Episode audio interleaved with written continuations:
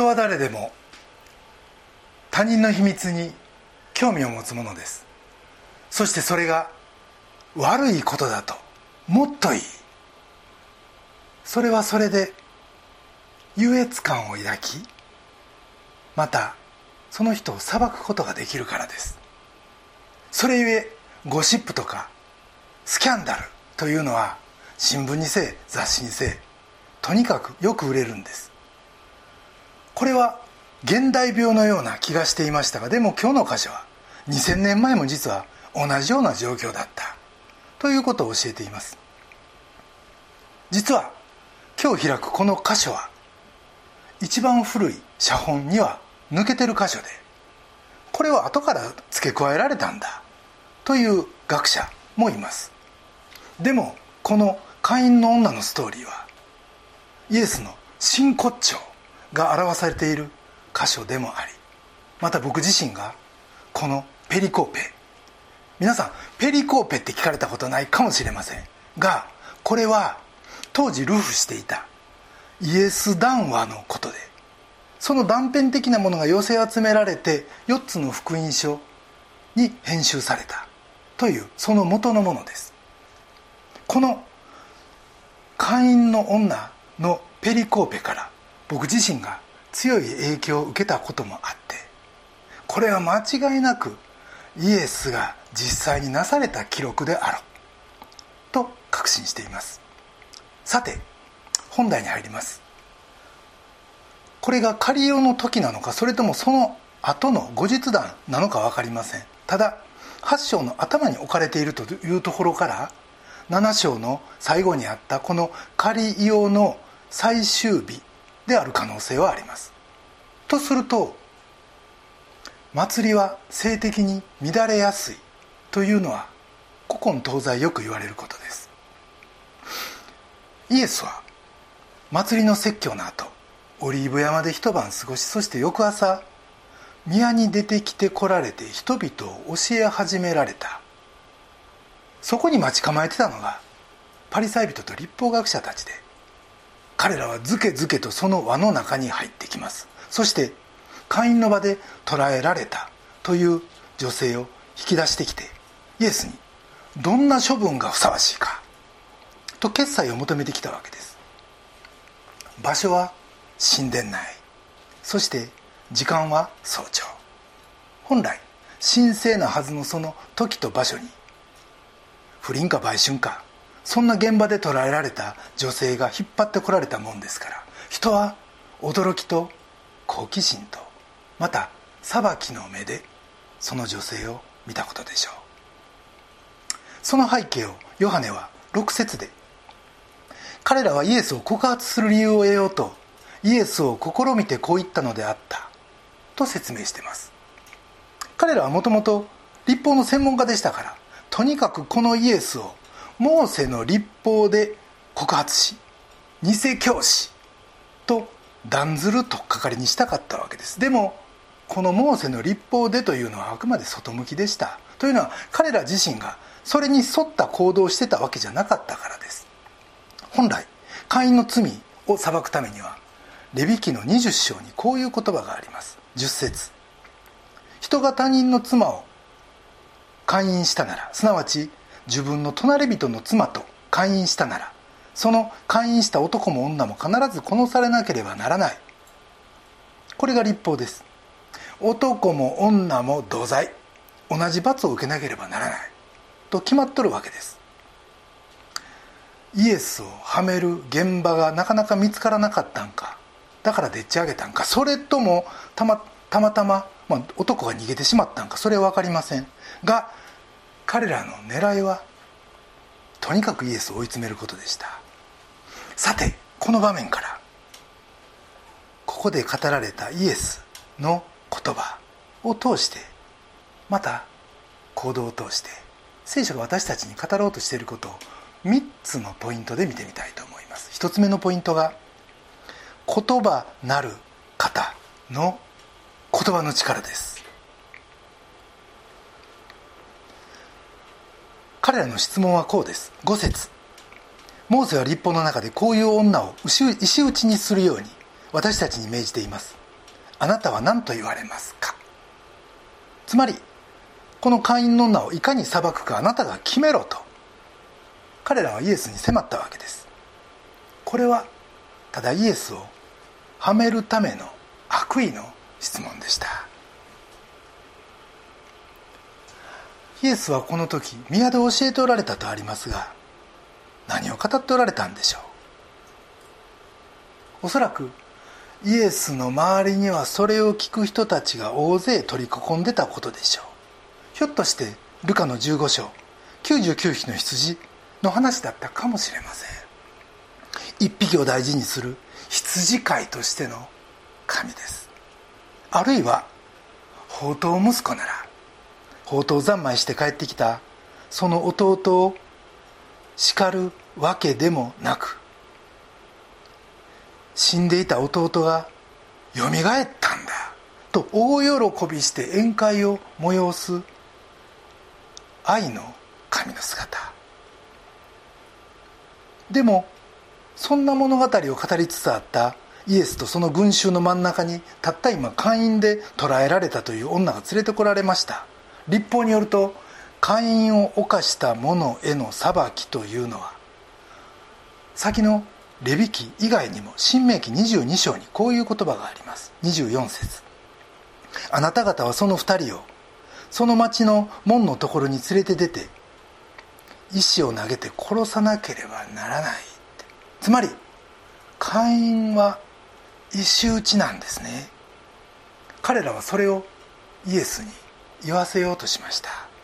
でもそれを言ったら2つの問題がありました。一つはローマの占領下のユダヤでは死刑執行の権利はユダヤ人にはなかった。だから石打ちはもうそれだけでローマ法の違反となりました。さらに今の今これまで愛を説いてたイエスが処刑を命じたとなるといやこれまで語ってたこと何やったの？ということになります。しかしもし逆に石打ちをするなと言ったとしたらモーセの立法を無視した。と訴えることができます。もう二律背反。彼らにとっては格好の材料でした。これに対してイエスは一体どう出てくるんか。何言うても足すくったる。もう虎視眈々と彼らは狙ってたわけです。これに対して6節。だがイエスは身をかがめて指で地面に何かを書いておられたと完全無視されたわけですね。周りはイエスが答えに窮したと思ったんでしょう。パリサイ人はいよいよ豊け高になります。7節から8節。しかし彼らが問い続けるのでイエスは身を起こして言われた。あなた方の中で罪のない者がまずこの人に石を投げなさい。そしてイエスは再び身をかがめて地面に何かを書き続けられたとあります。この罪のない者がは決め言葉でした。罪のない人なんか一人もいないからです。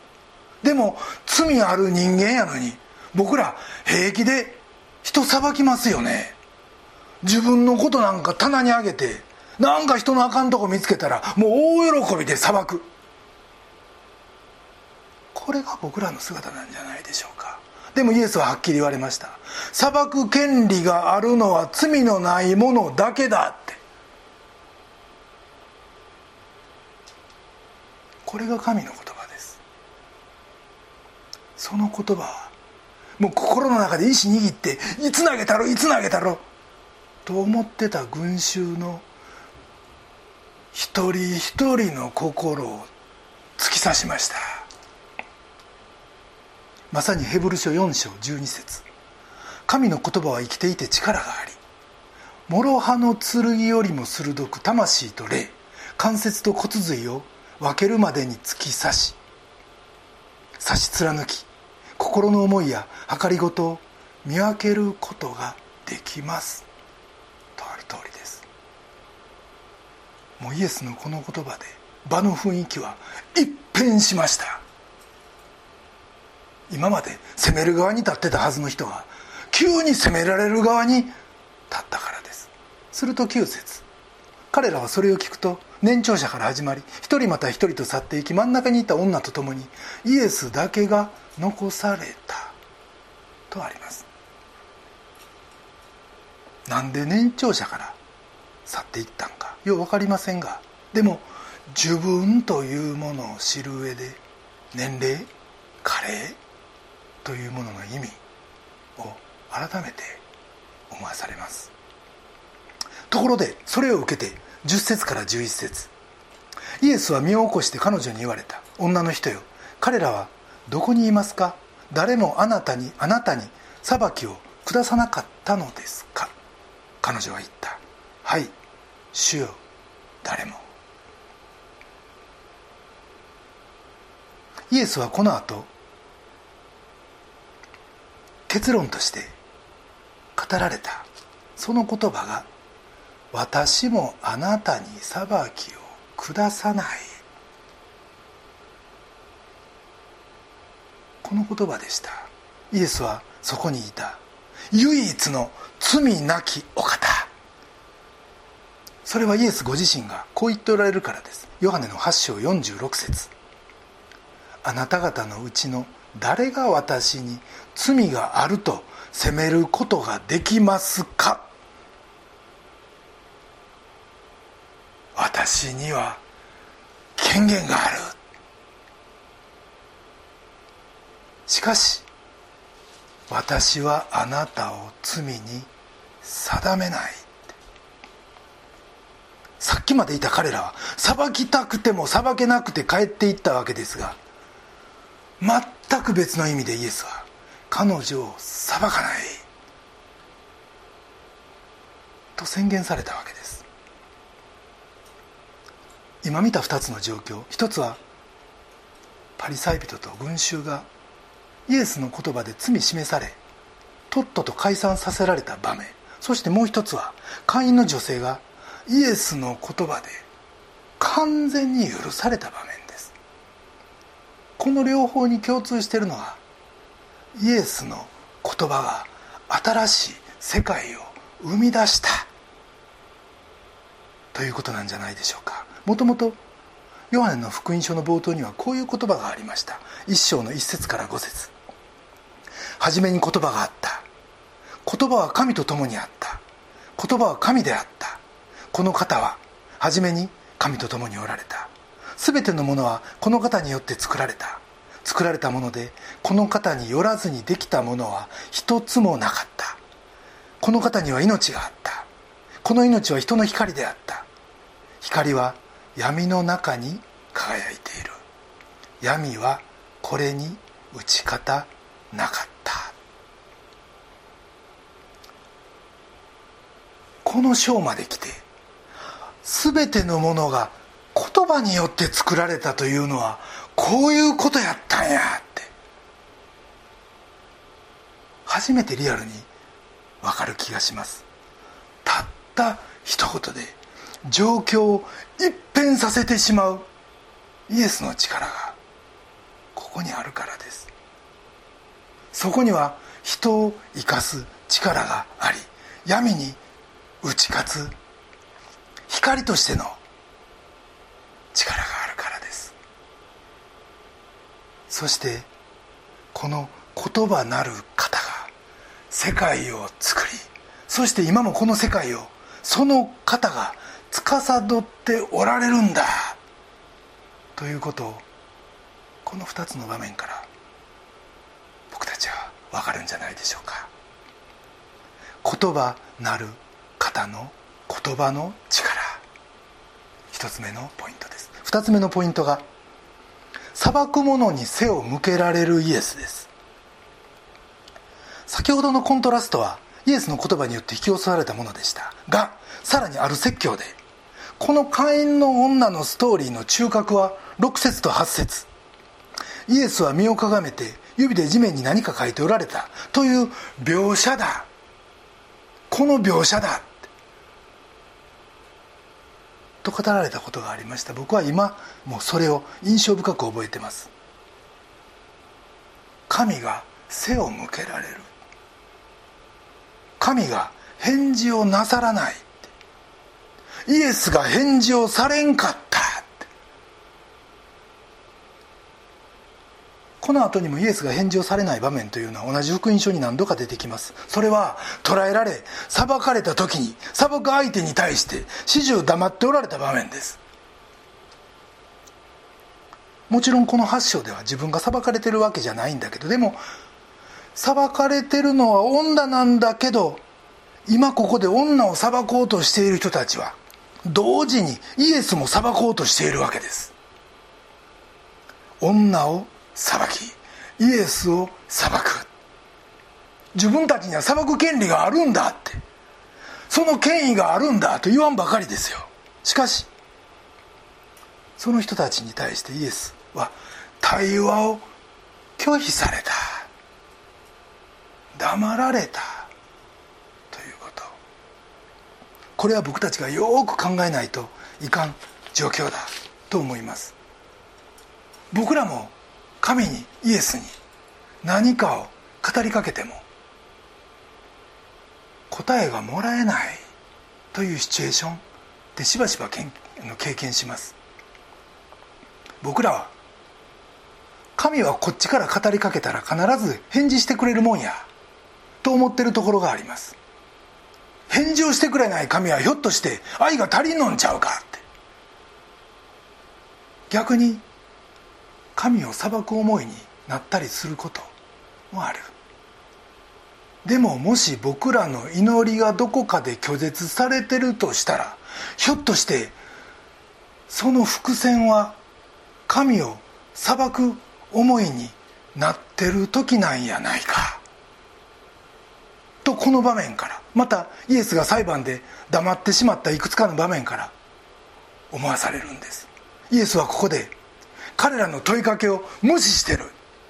対話を拒否してる。これは次の瞬間僕らの罪が示され裁かれる。嵐の前の静けさなんじゃないか。と思うわけです。パウルもローマの2章1節で。ですから全て他人を裁く者よ。あなたに弁解の余地はありません。あなたは他人を裁くことで自分自身に裁きを下しています。裁くあなたが同じことを行っているからです。と言ってます。パウロがこれを書いた時ヨハネの福音書はまだなかったけどでもこのペリコーペは知ってた可能性はあります。そしてこの全ての他人を裁く者よとパウロが言う時僕らは自分を除外して考えるべきではない。と思います。僕らはスキャンダルが好きだと先ほど言いました。テレビや雑誌であの有名タレントがこんな不始末しでかしたと聞いて喜ぶ時。背中を見せておられるイエスをまず思い浮かべることはないでしょう。親を裁いたり家族を裁いたりする時そんなイエスを思い浮かべること僕ら基本的にありません。そしてそれに気づかんままあれ？最近祈っても神様答えてくれへんな！とつぶやく。神は何でこっち向いてくれへんねやろ？どっか腹立てる気さえ起こすことがあるんじゃないでしょうか。でもそのスタートはここにあるんやないか。ということですよ。裁く者にイエスは背を向けられるということなんですね。心したい光景だと思います。裁く者に背を向けられるイエス。2つ目のポイントです。3つ目のポイントが解放者イエスに出会う幸いです。群衆は一人残らず帰っていきました。彼らは自分の罪を示され全てを見抜いたそのイエスの目線に耐えれんようになって身を隠したということだと思います。あるいは不当なリンチそのものが実はローマの法律違反なのであこりゃ形勢不利やと呼んでこのままやったら共犯にされたら困るということでそそくさと立ち去ったのかもしれません。気が付くとそこにはイエスと女の2人だけが残されてました。10節から11節。イエスは身を起こして彼女に言われた女の人よ。彼らはどこにいますか？誰もあなたに裁きを下さなかったのですか？彼女は言った。はい主よ。誰も。女はすでに自分を監督する者がいなくなっていたことが分かっていました。さらにイエスはずっと下を向いてなんか地面に物を書いておられました。だから逃げようと思ったら逃げれたはずです。でも彼女は逃げんかった。なんで逃げんかったんか。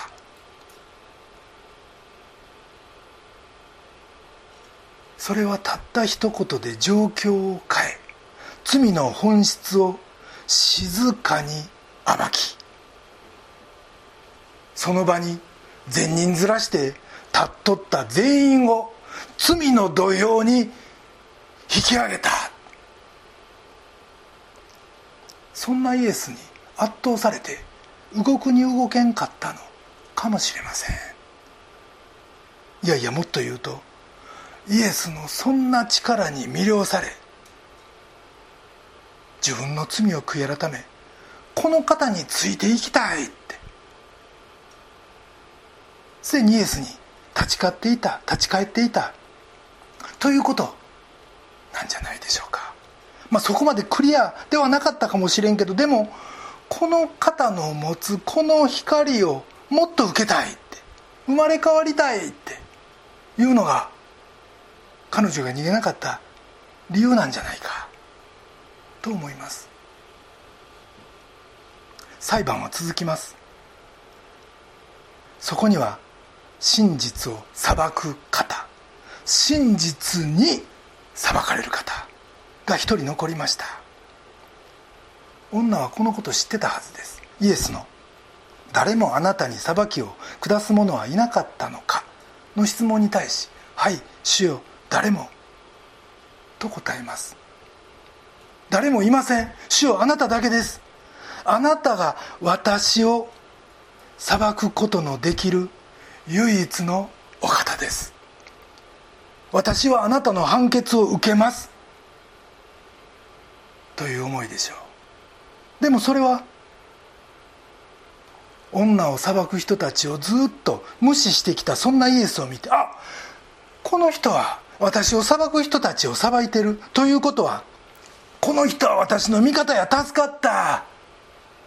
というようなレベルの話ではないと思います。もしそれやったら最後の一団が去っていった時に彼女も一緒に去っていったはずです。でも彼女は残った。それはやはりこの方こそ最も厳しい裁きをされる方だ。真の裁き手だ。ということが彼女には直感的に分かったからなんじゃないでしょうか。イエスの「私もあなたを罪に定めない」この言葉はあなたを裁かんともうこのままにしといてあげる。という意味ではなかったと思います。ある人がこんなことを言ってます。イエスが彼女に彼女のそばにいたということは彼女にとってなんと幸いなことやったか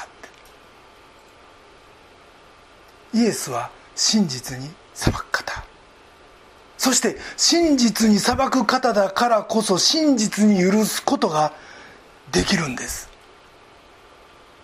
真の裁き手こそ真の許し手だ。ということです。許しは裁きと別のところに成立するのではなく裁きが貫徹されるところに裁きが突き抜けたその先に許しというものは初めて意味を持つ。真に裁く力を持つ方の前でその真に裁く力の持つ方の言葉を聞く時初めてそこに彼女の許しが生まれるということなんですね。でもこの許しはもとものすごい力を持ってます。11節。後半です。生きなさい。これからは決して罪を犯してはいけません。これはもうあなたは罪を犯すことができなくなったというぐらいの意味を持つ言葉です。この女のその後のことは分かりません。でも一つ想像できるのはこの女はやがてこのイエスがこともあろうに自分の身代わりでもあるかのように殺されてしまったことを知ったんじゃないか。ということです。本当は殺されても仕方がない私が生かされ残され解放されそして本当は殺されんでええ方が殺されてしまったって身震いしたんやないでしょうか。ああイエスが私を許すと言われ私を解き放つと言われたのは実はこのことを意味してたんかって思ったことやと思います。そして当然彼女はこの後教会に加わってこの物語を伝えるものになったんじゃないか。でもこのことはこの女に限ったことじゃないです。どうでしょう？僕自身がそうですが多くの者が戸惑いを感じながらもこの物語に帰ってこざるを得なかったのはここに自分の物語があると思ったからなんじゃないでしょうか。僕らもまた自分版の会員の女物語に生かされてるんですよね。自分の罪の身代わりとなってあの方が死んでくださった。これは一回きりじゃないです。繰り返し繰り返しです。僕らは繰り返しこのイエスの物語に戻ってくるんです。もちろんそこには裁かれる厳しさがありますよ。毎回そうです。でもその厳しさの中に初めて知る許しの豊かさ許しの深さというのがある。そしてこの繰り返し悔い改めの繰り返し以外に実は僕らの生きる道っていうのはないんですよね。罪を犯すなって。このイエスの命令に突き動かされて初めて僕たちが本当の意味で生きることができるということです。解放者イエスに出会う幸い。3つ目のポイントです。神の最大のモチベーションは憐れみです。神が一人子イエスを私たちのためにこのようにお使わしくださった。それも私たち人類に対する憐れみゆえでした。が僕らが神は人に向かって裁きの目を向けるならそんな思いで祈るなら神は僕らに背を向けられるということです。僕らは自分の思いや願いを神にぶつけます。これは素晴らしいことです。お父さんは子供との対話を喜んでくださるからです。でも祈りによって神を動かそうとするならそれは偶像崇拝以外の何者でもありません。主権は神にあるからです。僕らの本当の喜びと祝福は神の喜びに預かることです。まず主権者たる神が何を願い何を喜びを喜びとされてるかを知るということ。そしてそれが分かったら僕らはそそれに共に預かり共に喜ぼうとしてるでしょうか。また今僕らのこの心を占めてるのはイエスが彼女に向けられたような愛と憐れみでしょうか。それとも人や神に向ける文句怒り裁きでしょうか。今一度自らを問うてみたいと思います。森さんがオリンピックの組織委員会の会長を辞任しました。その後任として川淵さんが一回呼ばれましたけどでもそれも辞退し人事が迷走してます。今回のことでジェンダー多様性そして日本のこの人事の扱い方いろいろ見てて日本の古さ弱さいうのがなんか次々あぶり出されてきても目を覆うばかりです。でも僕自身そんな昭和の考え全然持ってないか言うとないとは言い切れんのが実態です。自分を見ないで人のことばっかり面白おかしくさばいてたらそんな僕らに対して神は背を向けられるということですよ。裁くのは簡単やけど神はそんなスタンスじゃないということ。神はこの日本を愛しておられます。だからこの日本がこれを機会に生まれ変わって神に喜ばれる国になるようにもっと真剣に祈っていきたいしここにとどまらず僕たちは全てのことに神の愛と思いやりと憐れみと真実を持って取り組んでいきたい。と思います。あの女性を取り囲んでさばいてたあの群衆のためにもイエスは十字架にかかられました。でもそれほどの全ての人を救うために来られたイエスでしたけれども心すべきは再臨のイエスは裁き主として来られるということです。そしてもう罪を犯すな。そう言われたイエスの言葉僕に向いてるしあなたに向いてる。ということです。そのことを忘れず神を裁かず人を裁かない。そして神の喜びを自分の喜びとする。そんな人生を送りたいと思います。それでは最後に御言葉を一つお読みして終わります。マタイの7章1節から2節。裁いてはいけません。自分が裁かれないためです。あなた方は自分が裁くその裁きで裁かれ自分が測るその測りで測り与えられるのです。それでは一言お祈りいたします。愛する天のお父様尊き皆を賛美いたします。私たちは平気で人を裁いてしまいます。